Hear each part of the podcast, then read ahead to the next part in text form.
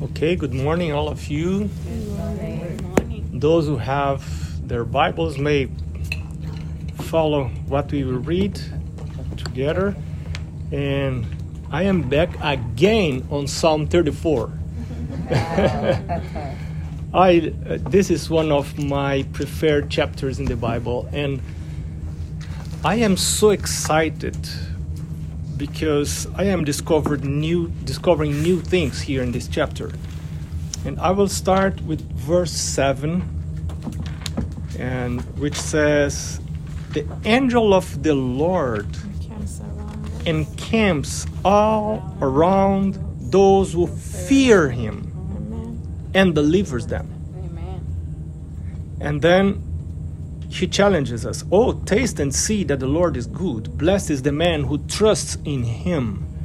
And then again, verse 9 Oh, fear the Lord, you, his saints. For there is no want to those who fear him. And then he says, The young lions lack and suffer hunger, but those who seek the Lord shall not lack any good thing. Then he invites, Come, you children, listen to me. I will teach you the fear of the Lord. And then we have here from verse 12 to verse 22, uh, he tries to explain what means to fear the Lord. There is a lot of good information here, but what calls my attention starts on verse 7. Because he says, The angel of the Lord encamps all around, not around all. You see? Yep. In front, behind, left, or right. That's not very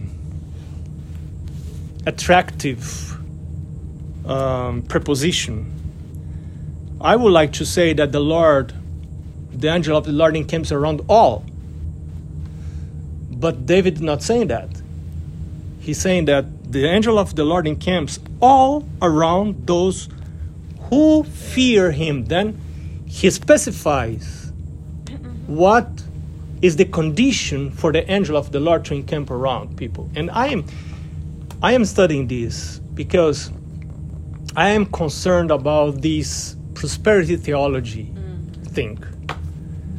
And sometimes I fear, and we are studying about the fear of the Lord, I fear that we reject completely the prosperity theology as if everything would be wrong with it. And then we just disregard any verse that or part of the Bible that says that the Lord blesses those who fear him. And I believe that this is not the wrong part of the prosperity theology because the Bible is saying that. And this Sabbath School Quarterly, it's helping me a lot, and I, I need to process all this information because we need to put things together, and, and there is a tension between the blessing of the Lord uh, upon those who fear Him and the crucibles that sometimes He allows us to experience. When they happen, I don't know. But what I know by sure is what Paul says in Romans 8:28. Um, in all things, God works for the good of those who love Him. But it's very interesting to me to know, for me to know that the angel of the Lord encamps all around those who fear Him. And I started to ask myself, what does it mean to fear the Lord? And I would not have a very specific definition about what was the meaning of fear the Lord. It was just a feeling. To fear the Lord is like to be committed, to be a good Christian, to follow Him. But what does the Bible say about that? And then I started to collect some Bible texts, and, and I'm col- still collecting them. Many, many, many, many Bible verses about what does it mean to fear the Lord. But look look here on verse 9. David challenges us. He says, Oh, fear the Lord, you his saints. There is no want to those who fear him. This is another assurance. The young lions may lack and suffer hunger, but those who seek the Lord shall not lack any good thing. And so he, on verse 10, he repeats the same information he stated on verse 9, but instead of saying, Fear the Lord, he says, he says Seek the Lord. And I understand by that that David's saying, Well, in order to fear the Lord, you need to seek Him. So, one aspect of fearing the Lord is to seek Him and to seek Him regularly. And then, verse 11, he says, Come, you children, listen to me, I will teach you the fear of the Lord. And so, and then there is a lot of interesting things here. Uh, the, it's to depart from evil and to good, seek peace and pers- pursue it. The eyes of the Lord are on the righteous, and so on. Verse 15. Verse 17 The righteous cry out, and the Lord hears and delivers them out of all their troubles. We may have troubles, we may have crucibles, but the Lord delivers us from them. The Lord is near to those who have a broken heart. To fear the Lord is to have a broken heart. And saves such as have a contrite spirit, or contrite, I don't know. Many are the afflictions of the righteous, but the Lord delivers him from out of them all. He guards all his bonds and so on. And then looking through the Bible about what means to fear the Lord, I found something very interesting in Exodus 9 20 and 21. This was that hail plague that will fall upon the Egyptians. And the Lord said, Well, if you leave your servants and your cattle in the fields, they will be killed by the hail that will fail tomorrow. And then the Bible says, verse 20, He will fear the Lord, the word of the Lord, among the servants of Pharaoh, made his servants and his livestock flee to the houses. But he who did not regard the word of the Lord left his servants and his livestock in the field.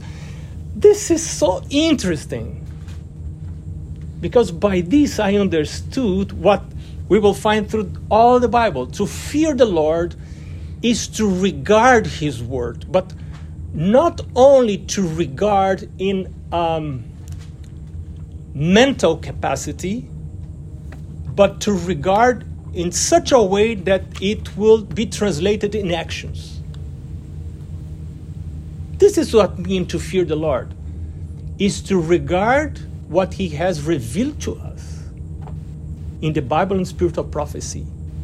And when we go to the book of Deuteronomy, you will have a lot of verses about fear the Lord.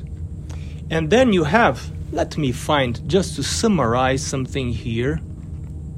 I believe it is on Deuteronomy 31. Yeah.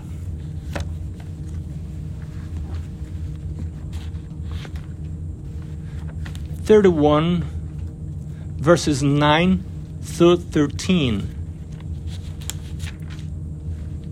It says, So Moses wrote this law and delivered it to the priests, the sons of Levi, who bore the ark of the covenant of the Lord and to all the elders of Israel. And Moses commanded them, saying, At the end of every seven years, at the appointed time, in the year of release, at the feast of tabernacles, when all Israel comes to appear before the Lord your God in the place which he chooses, you shall read this law before all Israel in their hearing.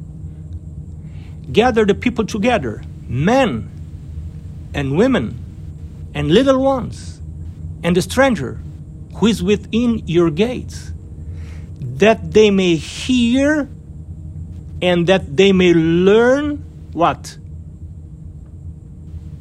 To fear the Lord your God. and carefully observe all the words of this law. It seems to be a, redund- uh, a redundancy.